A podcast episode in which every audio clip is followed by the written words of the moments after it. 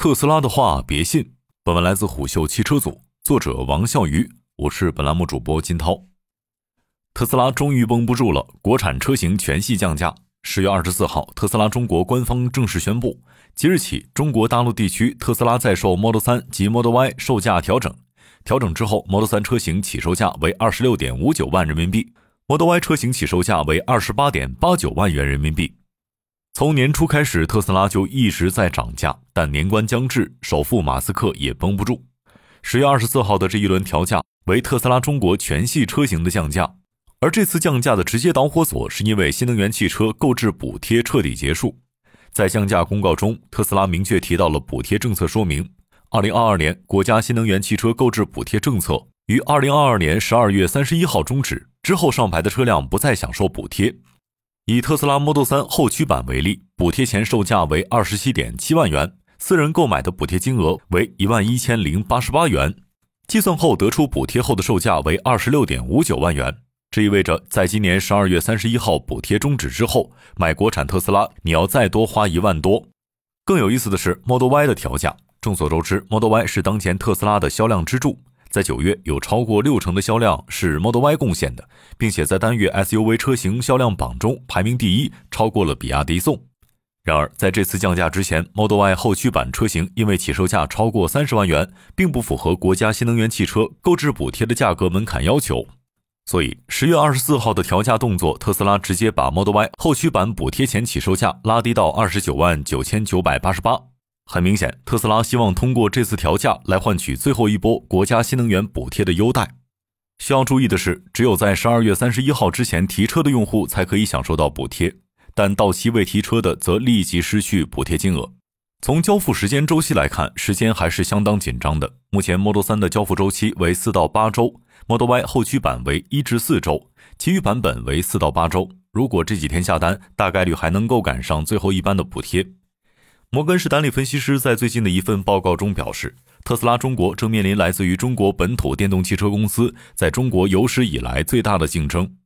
诚然，从销量情况来看，特斯拉今年六连涨之后，整体的市场增速明显不如往日。特斯拉今年二季度在中国销量下降比例高达百分之十八，尤其是主力车型 Model 3，今年一至八月全国销量同比下降百分之二十六点五。来到第三季度，特斯拉中国同样没能找回往日的雄风。在今年七月，由于生产线升级的缘故，导致了特斯拉中国的销量出现了环比和同比下滑，仅录得单月二点八万辆的成绩。不过，在接下来的八月和九月，特斯拉中国的销量情况也并未出现较大改观，还是在月销八万辆的水平上上下浮动。作为参考，比亚迪九月的国内销量超过二十万辆，是特斯拉中国销量的二点五倍。在前段时间，特斯拉试图通过变相优惠的形式来刺激一波销量增长。在九月下旬，特斯拉给予了八千元的保险补贴，可在交付尾款的时候直接减免车价八千元。而在国庆七天假期内，特斯拉又推出了零首付的金融方案，同时保险补贴收缩到七千元。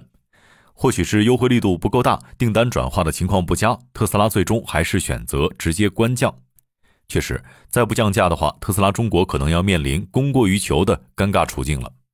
根据第三季度财报的数据，目前特斯拉上海超级工厂是特斯拉目前产能最大的工厂，拥有超过七十五万辆的年产能，主要生产 Model 3和 Model Y。财报显示，上海工厂在今年前九个月累计交付超过四十八万辆，仍有充足的产能未启用。而且，对于马斯克而言，能否完成二零二二年的全年销量目标，中国市场极为关键。特斯拉此前给出的是全年百分之五十的增长预期。对应算下来，二零二二年的销量至少在一百五十万辆以上。而今年前三个季度，特斯拉在全球共交付新车九十点八六万辆，完成总目标的百分之六十一，存在大约六十万的缺口。作为参考，特斯拉中国在去年贡献了百分之五十一点七的销量。按照这一比例计算，在今年最后三个月，特斯拉中国至少贡献月均十万辆的销量成绩，才能够保证特斯拉顺利完成今年的销量目标。所以，为了马斯克的 KPI 目标，国产特斯拉降价促销势在必行。抽奖送车能安抚老车主吗？与此前推出的新款的降价不同，这一次更像是一次纯促销的降价行为。因此，这次简单粗暴的降价促销行为，一如既往地惹怒了刚提车的特斯拉车主。十月二十四号宣布降价的当天，立刻就有车主前往特斯拉交付中心进行维权活动。不过，身经百战的特斯拉在这次降价动作当中，也尝试通过画饼的方式来安抚老车主的情绪，重新启动了引荐机制，并在年度大奖中加入了免费送车的福利。十月二十四号，特斯拉上线了宝箱积分奖励，宝箱分为三种，第一种是每成功推荐一人或者成功复购，就能够赢取积分兑换宝箱。积分宝箱包括了特斯拉麦克无线麦克风、Model Y 儿童学步车、一千五百公里超级充电额度等等。第二种是每成功推荐五人或者复购，就有机会抽取特斯拉季度宝箱，包括了特斯拉 Model S 同车、第三代家庭充电服务包、完全自动驾驶能力二十四个月的使用权等等。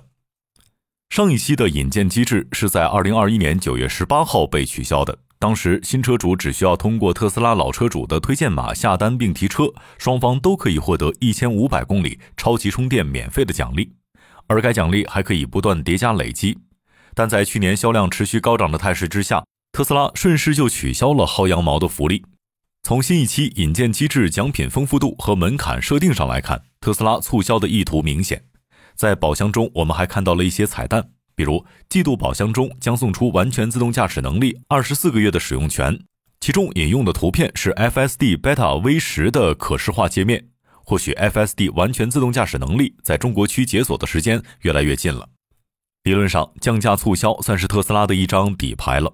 如果新的电池 FSD 完全自动驾驶能够在中国市场量产落地，短期内仍然可以帮助特斯拉快速提升产品力，至少在跟比亚迪、魏小李等国产新能源车企竞争的时候，依旧能够通过这些技术迭代来拉开一两个身位的差距。只可惜，今年特斯拉的主要任务还是在扩大生产规模。商业洞听是虎嗅推出的一档音频节目，精选虎嗅耐听的文章，分享有洞见的商业故事。我们下期见。